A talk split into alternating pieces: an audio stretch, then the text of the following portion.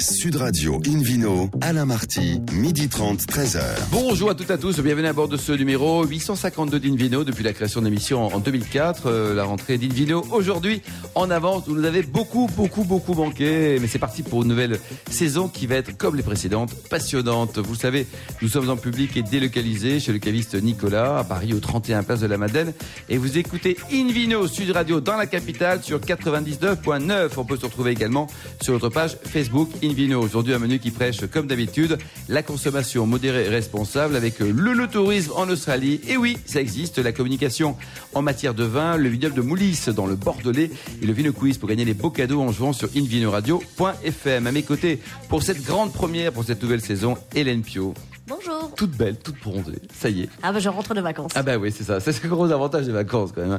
Et puis eux aussi sont très très beaux. Hein. Jacques-Olivier Pespe, David Cobol et Philippe Porbach. Bonjour messieurs. Tout s'est bien passé. Les vacances c'était top, Bonjour. C'était génial. Vous étiez où vous, Philippe J'ai passé quelques jours au Portugal, dans, dans le Douro tant qu'à faire. Ah, c'est quand très joli. une très, belle région classée par l'UNESCO et tout ça. Et ensuite, C'est euh, presque aussi beau que le vignoble catalan. Mais oui. c'est- Oui, et puis j'ai- évité le côté catalan de, de, Ah. la, de l'affaire pour une fois, parce que j'adore y aller, mais j'étais plutôt du côté du Pays Basque, à la limite, dans les Landes. Sur place, on dit attention, Ondre, c'est côté Landes.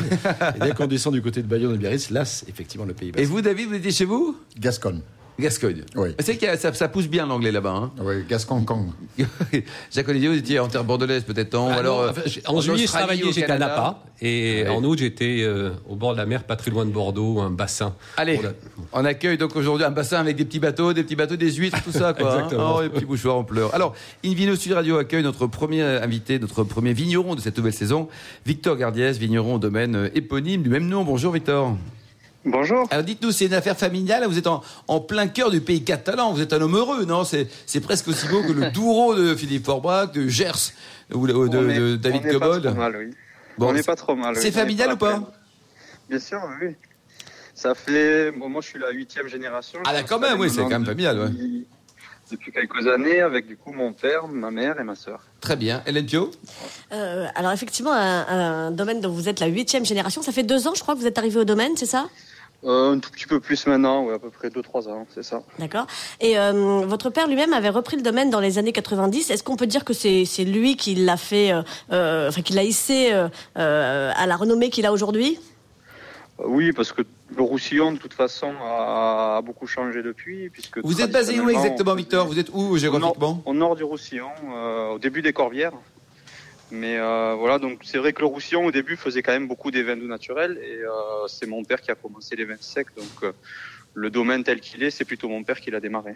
C'est ça. C'est euh, enfin donc on, on- on le salue, Jean, parce qu'effectivement c'est euh, c'est grâce à lui que toute cette vallée de la Glie là euh, a, a commencé à faire parler d'elle dans les années 90 à un moment où effectivement on disait oh, le Sud-Ouest Oui, c'était c'est une ça, très grande région qui allait quelque part de Toulouse à l'Espagne et débrouillez-vous avec ça. Donc effectivement c'est Ça a voilà. changé. Ça, a changé, notamment parce que il a su mettre en valeur le trésor familial et, et, vous prenez la suite. 5 hectares plantés donc par euh, l'arrière-grand-père Justin Castagny, c'est ça? Oui, oui, voilà, on a après c'est assez éclaté, on a beaucoup de terroirs et de beaucoup d'altitude, d'exposition et de cépages différents. Mais euh, la partie euh, la plus historique, ça va être euh, sur les anciennes terres, donc ce qu'on appelle, on est déjà au début des corbières, sur des argilo-calcaires. Voilà, il a commencé avec un peu moins d'hectares. C'est ça. Aujourd'hui, vous êtes à 35 hectares, je crois. hein. C'est ça, voilà. Voilà. Ça. Euh, avec euh, avec de, de tout petits rendements, 35 hectares chez vous, ça ne veut pas dire forcément qu'on fait euh, des hectolitres et des hectolitres de vin. Je crois que vous êtes en moyenne à 30, euh, 30 hectolitres, c'est ça? Oui, voilà, voilà. Sur, sur l'ensemble du domaine, hein, une bonne année, on a une trentaine. Euh, ce qui est général pour, pour, pour une partie du Roussillon, parce que simplement, il y a, y a quand même un manque d'eau. hein. On, a, on a quand même une région euh, assez sèche, puisqu'on est entre les Pyrénées et les Corbières. Donc, euh, beaucoup de vent et assez peu d'eau. Alors beaucoup de Mais- vent, ça, ça, vous aide aussi puisque euh, ça vous permet notamment euh, d'avoir des vignes suffisamment saines pour pouvoir être certifié en agriculture biologique? C'est ça, c'est vrai que c'est quand même notre premier, euh, notre premier traitement, on va dire. Dès qu'il pleut derrière, on a beaucoup C'est de vent, ça naturel, quoi. de. Donc vous êtes un fan de la tramontane? C'est un peu fatigant tous les jours, mais on s'en plaint pas. Qu'est-ce que vous dites là? Ça souffle un peu là. Victor, euh, parmi les éléments importants d'une bouteille, il y a également le, le bouchage. Vous avez, vous travaillez comment vous? Bah, on travaille un peu de différentes façons. Après, c'est vrai que ça fait pas mal d'années qu'on fait des essais sur un peu toutes nos cuvées. Euh, il faut quand même penser que quand on est vigneron, on, on travaille toute l'année pour arriver au, au dernier geste qui est de boucher la bouteille. Donc c'est quand même un geste important. Euh, voilà, on fait pas mal d'essais sur du, tout ce qui se fait, mettons du diam, des choses comme ça. D'accord. Ce sont des bouchons. euh, voilà. Il y a, il y a de l'intérêt sur différents types de bouchons. Mais notamment Diam, il y a quasiment, de toute façon, il n'y a plus beaucoup de bouchons, c'est fini tout ça quand. Voilà, l'intérêt, c'est surtout la sécurité qu'on va avoir et puis aussi la, comment dire, la, l'homogénéité qu'on va avoir sur toutes les bouteilles. On, on sait qu'on va, on va travailler avec différentes, euh, différentes porosités. On sait très bien qu'après, euh, on a toutes les bouteilles qui vont être identiques. Alors justement, c'est le moment important, Victor. hein. C'est Hélène Pieux qui a dégusté un de vos vins, un vin coup de cœur. Alors, on va voir si les coups de cœur. Donc, quel, est ce vin d'ailleurs? Vous êtes sélectionné dans, dans la gamme de, de Victor, de Victor Gardiès. Quel, Oui. quel vin? Ça s'appelle Les Vignes de mon père. Et c'est euh, une cuvée qui a une histoire particulière parce que euh, elle, elle change chaque année euh, et de parcelles et de cépage. C'est ça, Victor? C'est ça. En fait, on a commencé il y a pas mal d'années. Euh, le principe, c'était de pouvoir montrer euh, la variété de terroirs et de cépages qu'on peut avoir. Euh, toujours sur des vins un peu sur le même principe. On travaille sur des choses assez brutes. Le but, c'est vraiment de, de préserver le jus et le, le, et le, le- le goût du terroir qu'on va avoir autour. Il dit comment ce vin, Hélène Donc les vignes de mon père 2017, c'était un macabeu euh, cette année-là. Et euh, bah, écoutez, c'est euh, moi j'ai j'ai eu un, un- un grand coup de cœur, euh, un très joli nez, poire, amande, pêche, euh, en bouche une très légère amertume, à la fois de la rondeur et de la nervosité. Et euh, c'est chouette parce que le macabeu c'est pas toujours un cépage qui a une très très gros, grosse personnalité. Et là, là on a vraiment un vin qui est qui, qui- bah, dont on se souvient, euh, qui peut se déguster euh, très frais à l'apéritif ou, ou un peu plus euh, vers vers 12 12 13 degrés sur un, un rouget à l'escabèche. Euh, moi, je l'ai fait sur des grillades de viande blanche, tout simplement. C'était super bon, c'est régalé. Combien ça coûte une bonne bouteille, Victor, chez vous? Ce blanc Oh, ça, ça varie. Là, les vignes de mon père, c'est quand même des petites cuvées, donc on a une trentaine d'euros. 30 euros, 30 euros. Merci beaucoup en tout cas. Merci également à vous, Hélène Pio. On profite euh, de rappeler que Perpignan, cette année, est la ville européenne du vin. In sur Radio retrouve maintenant Jacques-Olivier Pesme, qui est CEO advisor et professeur euh, en wine business à, à l'Université de Colombie-Britannique et également à Adélaïde euh, en Australie. On parle de, de le tourisme aujourd'hui, Jacques-Olivier? On parle d'un tourisme et plus précisément d'expérience visiteur, Adélaïde. Je vous rappelle quelques petites nouvelles, un sujet sur lequel nous travaillons beaucoup ces derniers temps, celui de, l'expérience visiteur. En fait, on en parle beaucoup. Les questions qui se posent, c'est quel type d'expérience, les domaines, les propriétés, les wineries, s'ils veulent-elles offrir, qu'est-ce qui est bien, euh, qu'est-ce qui marche, et qu'est-ce que ça veut dire, qu'est-ce que ça marche? Est-ce qu'on veut beaucoup de visiteurs? Est-ce qu'on veut euh, une réalité économique derrière? Est-ce qu'on veut euh, traduire une histoire? Autre type de question, les expériences au sein d'une région se doivent-elles être homogènes ou distinctes, de façon à rendre les visites complémentaires je vous, a- je vous amène à Adélaïde, on, on est en Australie du Sud, dans la région de McLaren Vale, qui est, euh, alors on connaît bien la région d'Adélaïde souvent pour Barossa, mais c'est une appellation très connue de, de- de la région d'Adélaïde. Et parmi les passages obligés du parcours touristique depuis Adélaïde, vous ferez très probablement une halte à la winery d'Arenberg. Et elle est très très connue pour ses vins, je suppose. Alors, elle est connue pour ses vins. Elle se fait partie de ces wineries importantes de la région et que son propriétaire euh, est une figure locale. Euh, mais il m'est très compliqué de vous présenter les vins en quelques mots car ils font tout. Euh, du rouge, du blanc, du rosé, du sparkling, du fortifié. On a plus de 50 flacons différents. Les prix vont de 15 dollars australiens, ce qui fait grosso modo une dizaine d'euros, à plus de 250 dollars. Donc on a vraiment une gamme ou des gammes extrêmement larges. En réalité, ce pourquoi Darenberg est connu, c'est le site qu'il a créé en 2017, un lieu complètement excentrique et controversé qui s'appelle le Cube. Alors, qu'est-ce The que Cube. c'est Qu'est-ce que c'est le cube Alors, imaginez un, un, un Rubik's Cube, euh, vous voyez ce, ce jeu posé en plein milieu des vignes. Ah, Hélène Pio adore ce jeu. Euh, C'est 20 multicolore, mètres. pareil Pardon C'est multicolore, pareil non, non, non. Il est en noir et blanc avec des, des- des grandes baies vitrées, 20 mètres de hauteur, multifacettes, 5 étages. Chaque étage proposant une expérience un peu loufoque, une salle immersive à 360 degrés, des, des ateliers sensoriels un peu partout dans un décor complètement décalé, un mur de fruits, plein d'expériences tactiles et bien sûr tout de même, business is business, une tasting room et un restaurant aux étages supérieurs, un truc dingue, évidemment controversé et donc tout le monde y va. Donc ça marche super bien. Ça marche, c'est assez incroyable. Ils ont ouvert en 2017. Autrement dit, 2018 fut le premier exercice d'exploitation en année pleine. Résultat sur une première année, 140 000 visiteurs. Énorme. 10 dollars la visite, faites le calcul. Un investissement quasiment intégralement privé de 15 millions de dollars. Mais à ce tarif, ça va évidemment vite être rentabilisé, surtout que Dans le même temps, s'agissant d'une expérience tout à fait euh, iconoclaste, le panier moyen est passé de 66 dollars avant la construction à désormais 115 dollars par visiteur. Jackpot. 100 ouais, Ah, jackpot. c'est- C'est incroyable, Jacques Olivier. Incroyable. Mais, mais c'est un sacré personnage. Ah oui, c'est un sacré personnage. Ah bah, Ouais, ouais. C'est Chester Osborne, Ouais, ouais. qui est un, un gars complètement, euh, Complètement loufoque, à l'image d'ailleurs de ce qu'il a fait. Alors évidemment, l'univers créé joue la carte de la décomplexion, plus de l'excentricité. Je l'ai dit, on organise des balles costumées, des soirées excentriques. Euh, en, le- quoi étiez-vous déguisé, Jacques Ce Olivier qu'on veut. Ah, Casanova, ce le Casanova ce- de. ce- ce qu'on- absolument ce qu'on veut. Alors là, c'est sûr qu'il n'y a absolument aucun code. Il faut quand même souligner que On n'a pas eu Chester. la réponse. hein. Euh, pardon. On n'a pas eu la réponse sur le, bas, sur le bal costumé. Ah ouais, non, moi je suis allé de façon tout à fait traditionnelle. J'ai représenté la French Touch. pour- Ouais. Euh, très bien. Chester Osborne, quatrième génération. Très jolie grappe, hein, Jacques Olivier. Euh, évidemment un personnage iconoclaste, c'est ce que je disais, et qui fait partie du décor, qui se la joue très cool, euh, mais qui est surtout un incroyable businessman comme toujours. Alors on pourrait dire c'est possible en Australie parce que on est, euh, on fait partie de ces, ces régions du Nouveau Monde, mais en fait non, pas du tout, ça colle pas parce que D'Arenberg a été une, winery qui a été créée en 1912, donc Ah il y a oui. plus de 100 ans d'existence déjà. En fait, et je reviens sur ce que je disais en introduction, plus que le no-tourisme qui demeure pour moi un terme très large euh, qui, qui, qui, qui intègre beaucoup de choses. Ce qui est travaillé ici, ce qui est important, c'est ce qu'on appelle l'expérience visiteur. Quel type de quel type d'expérience veut-on donner, veut-on transmettre, et surtout comment s'y prend-on pour transformer l'éveil des sens en acte d'achat?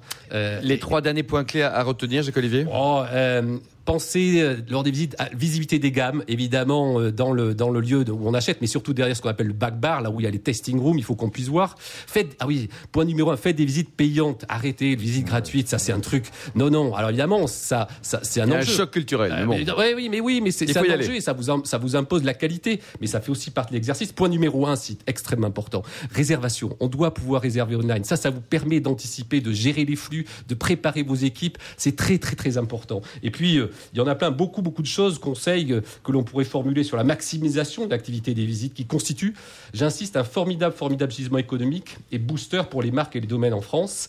Euh, je reprends, j'emprunte cette phrase. Je sais pas si elle est Don Juan. Si je suis satisfait, je Ah, rentre assuré. Si je suis conquis, je rentre accompagné. Merci beaucoup, Jacques Olivier Pesme. Merci à tous. On se retrouve dans un instant au bar à vin du caviste Nicolas à Paris, place de la Madeleine, pour le Vino Quiz.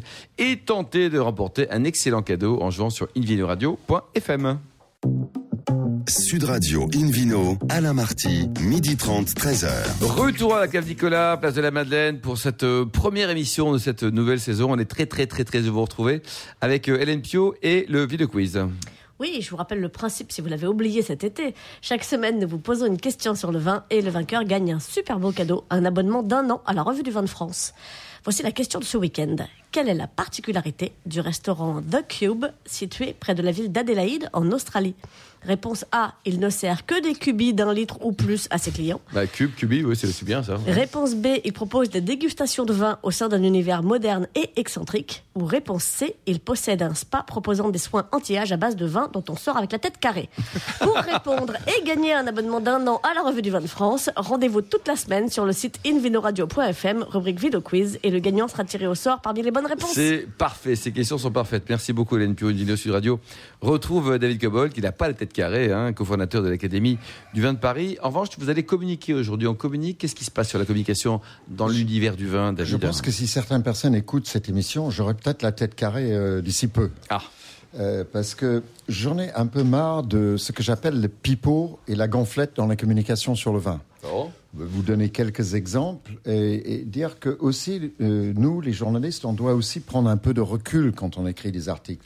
Donc cette idée m'est venue de faire cette chronique lorsque j'ai lu récemment dans un article dans le- le- la revue, le magazine Terre de Vin, euh, qui racontait le lancement de la dernière cuvée de Gérard Bertrand, qui était un cuvée de rosé vendu à 190 euros. Et j'avais l'impression l'escroquerie, ça. hein. et j'avais l'impression de lire une communiqué de presse. C'est-à-dire que le journaliste n'a pris aucun recul. C'était une copie conforme. Euh, on lit des choses comme euh, il lit ou faites le menu des repas du lancement à la presse. Quel est l'intérêt pour présenter une cuvée? Ensuite, il dit aujourd'hui Gérard Bertrand invitera au Bernardin. Il avait invité chez Guy Savoie à Paris. Donc, la liste des restaurants prestigieux, euh, les, les menus que les gens vont, manger. Mais quel est l'intérêt? Ensuite, servir. un- alors, après, on a du pipeau. Pour la pi- pipeau, le vin à la belle étoile, dans lequel Gérard Bertrand délivrait ses pensées profondes, fruit, entre autres, de la lecture de Rudolf Steiner. J'aimerais bien savoir quelle lecture, parce que quelqu'un qui était anti-alcool d'abord, doublé d'un raciste et d'un fou, euh, on se demande ce qu'il a lu de, de Rudolf Steiner. Euh, et on a une espèce de bou, bouli-bougou, euh, je ne sais pas comment ça se dit, une espèce de méli-mélo. Euh, on commence à parler de... En- en français. Globi-boulga, de spiritualité, de verticalité, d'horizontalité, de profondeur. Je ne sais pas de quoi on parle là. Et tout ça pour justifier un, rosé vendu à 190 euros. Je dis d'abord c'est de la gonflette et ensuite c'est du pipeau ou c'est du pipeau et puis de la gonflette. Autre exemple. Euh, je donnais un cours récemment euh, avec précisons quand même que le magazine Terre de Vin est un excellent magazine, très sérieux. bah, Voilà. Donc là, vous avez le droit de réagir à un article, peut- David. Peut-être, mais là, la personne qui a écrit cet article euh, ne fait pas son travail Bon. de journaliste. Ben, écoutez, Il- il ne Terre fait de que- Vin, ils sont les bienvenus pour venir vous répondre, David. Oui, non, mais là, c'est une copie-collée de communiqué de presse. Je dis, c'est n'importe quoi. Euh, euh, je lisais une contre-étiquette d'un vin dans un cours que je donnais l'autre jour. Euh, c'est un vin du Sud-Ouest, un Pacherin du Vic Bill, fait par Alain Brumont, qui fait, au demeurant, d'excellents vins. Mais derrière, qu'est-ce que je lis Fait partie des plus grands vins liquoreux du monde. Ah, Mais ça, c'est du Brumont. Brumont, il a le meilleur vin du monde tous les jours, lui. Ben, tous- ces vins sont les meilleurs vins Oui, du oui, monde. non, mais pour Donc, ça c'est je dis, quand même un peu de modestie. On ne doit pas dire ça. Si quelqu'un, c'est un journaliste ou un amateur de vin, dit c'est le meilleur vin du monde, très bien. Mais c'est pas au producteur de le dire. Donc, il faut arrêter la communication renflant, hyperbolique et totalement euh, Ouais, dépassée. mais on va À sa, réagir parce décharge, que. à sa décharge, il n'est pas le seul. Pour ce qui est d'Alain Brumont, Non, il bah, n'est pas le seul. Il est d'une arrogance, une prétention incroyable. Non, mais quoi. on Enfin, on ça fait bien 20 d'accord. ans qu'il bassine qu'il est le meilleur Ouais. vin du monde On chaque jour. mais euh, ça je suis arrivée quoi. un jour en Argentine et j'ai une dame qui m'a serré la main dans un domaine en me disant bonjour, euh, bienvenue au domaine qui fait les meilleurs vins blancs du monde. Elle était très Ouais. sérieuse. Elle plaisantait ou pas Mais Pas du C'est tout. Brumont, elle plaisante pas, lui. hein. Non, non, mais Et- elle non, non plus. Donc ça arrive partout sur la planète. Et hein. toutes les régions, euh, généralement, se présentent comme euh, une région unique où on fait les meilleurs vins du Et- monde. C'est de bonne guerre aussi. D'ailleurs, je ne où vous l'ai est pas la encore France dit, mais je suis présente le Ah ouais, meilleur exactement. journaliste du monde. Non, mais que, que Philippe, David ou vous, Hélène, vous pensiez que ce vin est excellent et le meilleur du monde, voilà, c'est votre avis. Très bien. Oui, oui. Que l'auto, que le vigneron s'autoproclame meilleur du monde, c'est plus compliqué. C'est- c'est- non, mais c'est insupportable, c'est ridicule. Donc euh, je trouve qu'il faut arrêter. D'être en pleine ça, forme entre vacances, hein. Ouais, ouais, ouais.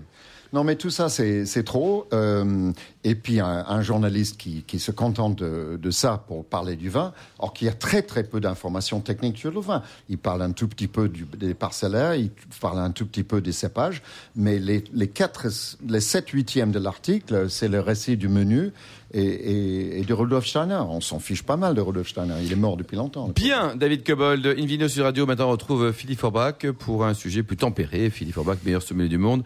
Une découverte euh, du vignoble de Moulis. Alors, le Moulis, c'est dans quelle région, Philippe? C'est dans le Bordelais. Ah. Et c'est dans le Médoc, et même dans le Haut-Médoc en particulier. C'est une appellation qui est un peu dans l'ombre des grandes appellations communales qui sont. euh, vous savez tout ça autour de la table, et vous qui nous écoutez, mais Margot, Saint-Julien, euh, Pauillac ou Saint-Estèphe. Et puis il y en a deux qui sont glissés dans, dans- dans la classification, dans la hiérarchisation à l'époque. C'est Moulis et Listrac. Est-ce qu'on fait les meilleurs vins du monde à Moulis, Philippe Si, si on questionne certains producteurs, je pense qu'on aurait sûrement des réponses positives. Euh, c'est- une question de relativité et, et- et d'échelle. De temps en temps, il y a des journalistes aussi qui ont écrit ou des sommeliers qui ont, qui ont dit euh, ce vigneron, c'est le meilleur moulis du monde que j'ai goûté. Ah, Voilà. Et après, ça peut se traduire par mon vin a été considéré comme le meilleur euh, vin du monde. Ça, on peut faire des résumés de temps en temps en termes de communication également. Alors, c'est une relativement petite appellation, c'est 600, un peu plus de 600 hectares, euh, située donc dans la partie euh, sud du, du Haut-Médoc, et plutôt dans l'axe, non pas l'axe du côté de, l'estuaire de la Gironde, mais plutôt un peu plus à l'intérieur des terres, mais finalement pas très loin du, terroir de Margaux. D'ailleurs, beaucoup de producteurs de Margaux, en tout cas un certain nombre, ont également historiquement des vignes à Moulis. Il faut dire que c'est plus accessible en prix. Euh, ça permet d'avoir, non pas une entrée de gamme, mais déjà un vin un peu, plus accessible, effectivement, à la fois en goût et, effectivement en prix. Euh, L'appellation produit que du vin rouge, c'est souvent le cas dans le Médoc, hein, même s'il a tendance un peu à se à se prévaloir ou à produire un peu de blanc, de planter du sauvignon par-ci, un peu de sémillon par-là, euh, arrive un peu, un peu dans toutes les appellations. À Moulis, on a plutôt quand même tendance à avoir des, des rouges. Des rouges élaborés à partir des cépages traditionnels. Donc là, c'est rien de, rien de grande surprise, puisque c'est du Cabernet Sauvignon, qui est le grand cépage classique médocain, agrémenté d'un peu de Cabernet Franc, qui joue un peu, le, le, le, le un peu la condimentation sans, être, s'imposer trop dans ces régions. Et le Merlot, qui ces dernières années a quand même gagné du terrain. Euh, puisque c'était un cépage vraiment complémentaire. Or, on trouve quelques cuvées avec un pourcentage de merlot nettement supérieur aujourd'hui à Moulis, comme d'ailleurs dans un certain nombre d'appellations du Bordelais. Pourquoi le merlot? Ben Parce que c'est un cépage qui euh, a tendance un peu à, mûrir volontiers, à donner des degrés relativement importants. Et dans des régions, ce qui est le cas d'ailleurs à Moulis et à l'Istrac par rapport aux, autres secteurs du, Haut-Médoc, qui ont des fois tendance, à, pour Moulis notamment, à avoir pas des problèmes de maturité, mais des, secteurs un peu plus frais. Ça permet effectivement d'avoir. Il faut les attendre vins... plus longtemps, les vins, Philippe, c'est ça? Non, oui, ça, ça, peut avoir des acidités un peu plus fortes que ce qu'on peut avoir sur les appellations euh, communales plus connues, si on veut. Et du coup, le merlot aide à avoir un peu plus de rondeur, un peu plus de, de souplesse également. Et d'avoir ce qui est la tendance d'aujourd'hui, c'est-à-dire des vins un peu plus rapidement accessibles. Pendant très longtemps, c'était c'était c'était compliqué de boire des rouges du Médoc et du Médoc oui, avant, euh... assez, assez, rapidement. Ouais. Il fallait les attendre au moins 5 ou 10 ans. Aujourd'hui, oui, le marché demande quasiment des vins prêts, ouais. euh, non pas dans l'année, pas loin, mais avant 5 ans. Je réagis à ce que disait à ce que disait Philippe, alors sous son contrôle. Sauf erreur de ma part, c'est une appellation du Médoc où il n'y a pas de, de grands crus classés. Ce sont des terres de, de prédilection pour des crus bourgeois et l'absence de crus classés peut-être fait défaut à une petite notoriété. Ça manque ou pas exact, Oui, bah, en termes de notoriété notamment c'est vrai, et c'est la même chose pour l'ISRAC. Hein, oui. Parce que les quatre autres appellations communales sont, sont abondamment servies en cru classé, mais Moulis et l'ISRAC, ce n'est pas le cas. Ils ne peuvent pas s'en créer et, un, petit, un petit cru classé en famille, là Non, de créer, ça va être un peu compliqué. Par contre, ah. c'est le royaume quand même de très jolis crus bourgeois. Euh, chasse spleen, et son nom ah, évocateur effectivement d'une situation de, de bien-être. Euh, Pougeot également, euh, Mocaillou, font, font, partie de ces crus. Donc le bon plan pour nous consommateurs, c'est que c'est un peu moins cher peut-être. Exactement, ah. Tout à fait. Ce sont des vins de grande qualité qui ont, euh, des, qui ont des, des, potentiels de garde assez euh, intéressants. Je, franchement, quand je disais que tout à l'heure qu'on peut aujourd'hui les boire au bout de 3 à 5 ans, c'est vrai, mais on, les, on, peut les conserver entre 10 et 15 ans, voire davantage. J'ai ouvert un Peugeot de 96 il y a quelques jours juste avant l'été, et ma foi, c'était, c'était encore remarquable de fraîcheur. Les 98 sont aussi la plupart du temps encore extrêmement intéressants. Donc on a, on a effectivement des rapports et des vins qui, à l'époque, en tout cas, se sont vendus euh, vraiment euh, pas cher, pas cher du tout. Ouais. Et même aujourd'hui encore, quand vous achetez, alors quelques domaines, j'en ai cité quelques-uns, mais je pense à, à Briette, euh, Duplessis, euh, du truc Grand Pougeot, euh, La Mouline, Moulin à Vent, etc. Ce sont, ce sont des vins qui sont en primeur, puisqu'on peut les acheter aussi en primeur, hein, ces, ces vins-là, notamment dans les crus bourgeois un peu célèbres, euh, on est autour d'une dizaine d'euros. C'est vraiment pas très cher compte tenu de, certains prix. Quand on voit les prix de, de, ces, de, des voisins, alors pas comparer non plus la qualité, non, non. les terroirs, etc., l'image, la notoriété, tous les, tous les paramètres qui rentrent dans le, le prix d'une bouteille, notamment dans le Bordelais, on fait de très belles affaires. Mmh. Et même les crus un peu célèbres comme les Chaspline, etc., on est en une quinzaine d'euros en primeur. Oui, toujours très raisonnable, Philippe. Très, très, très jolies bouteilles. Alors, en plus, en, en tant que, que sommelier, c'est des vins qui, dans une carte de restaurant, du coup, restent très accessibles. Mmh. On peut même avoir des vins un peu plus âgés qui restent raisonnable, moins, moins de 80 ou 90 euros sur une carte pour un vin qui a déjà une 10 ans ou 15 ans dans un cru de, du Bordelais, c'est pas mal. Ce sont des vins qui sont en plus extrêmement intéressants, du coup, comme vin même de repas d'affaires, parce que justement ça flatte un peu, ça reste accessible en prix, on ne déborde pas le, les budgets qui sont aujourd'hui un bon. peu serrés, et c'est bon, mmh. exactement. Ce sont des vins qui, qui, sont savoureux, qui ont des fois au départ une petite réserve, j'en parlais tout à l'heure, de fraîcheur, voire d'acidité, voire de tannicité même, mais le, merlot aide à la rondeur. Et surtout, on peut les carafer, les servir autour de 16-17 degrés, euh, les, servir avec des, des, viandes en sauce, rôties, etc. Ça passe très bien. Vous faites une volaille un peu concentrée avec un jus épicé, c'est parfait aussi. Si les gens ne savent pas trop quoi prendre ou hésitent un peu, vous glissez un, un cru bourgeois de, de, du secteur de Moulis. Et ça passe avec que, beaucoup de choses. Oui, vous êtes sûr que les gens vont, vont, vont sourire en partant. Donc ça, c'est plutôt sympathique.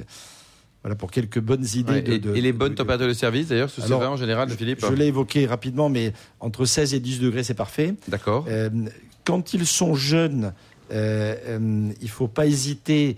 Euh, J'allais dire, alors moi j'ai j'ai un- j'ai une, une- une école personnelle, une expérience en tout cas, qui fait que quand ils sont jeunes et que le, la fraîcheur et les tanins sont déjà un peu présents, il faut pas hésiter à monter légèrement en température. Par D'accord. contre, quand ils sont plus anciens, je les aime bien presque un petit peu plus frais. Merci beaucoup Philippe Orbach, merci également à vous Hélène Pio, Jacques-Olivier Pest, David Cobold, et merci également à Charlotte qui a préparé cette émission, ainsi qu'à Sébastien à la technique. Fin de ce numéro d'Invino Sud Radio. Pour en savoir plus, rendez-vous sur sudradio.fr, invinoradio.fm ou notre page Facebook Invino. Se retrouve demain à 12h30 précise pour une nouvelle mission, toujours en public et délocalisé chez le caviste Nicolas, fondé en 1822. Nous parlerons de beaucoup de sujets, notamment on recevra les deux lauréats du concours Vigneron et Terroir d'avenir organisé par Advini, Montpellier Supagro et sa fondation. Ça y est, c'est le moment. Bon déjeuner, restez fidèles à Sud Radio et surtout, n'oubliez jamais, respectez la plus grande des modérations.